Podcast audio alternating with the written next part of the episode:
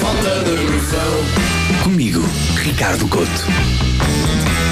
Gravem bem esta data, 19 de junho de 2020.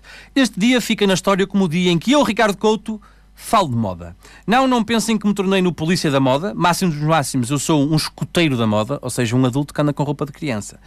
Um fato de treino e eu sou feliz, acreditem.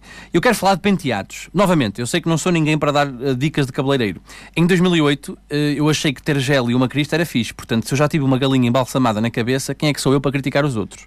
Apenas estou farto que falem em man buns, porque quando lhe ponho este nome inglês parece algo fascinante e moderno, mas não.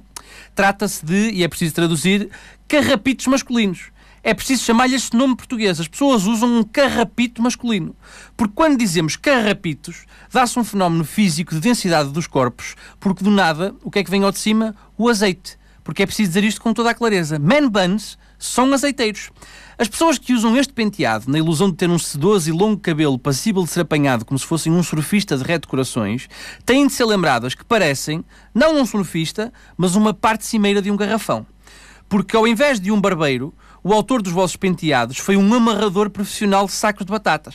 Ainda por cima, com o penteado, uh, como este penteado está na moda, os homens que o usam parecem todos iguais.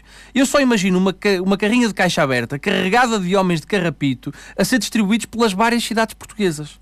Confesso que não percebo a graça de um carrapito. Se o cabelo ficasse fixo e pujante, ainda podia ser uma, uma espécie de imitação de um tubarão. Assim que o carrapito a murchar por causa da gravidade, eu acho que aquilo parece mais é um tubarão com disfunção erétil. Não vejo a sensibilidade num garrafão de azeite, lamento.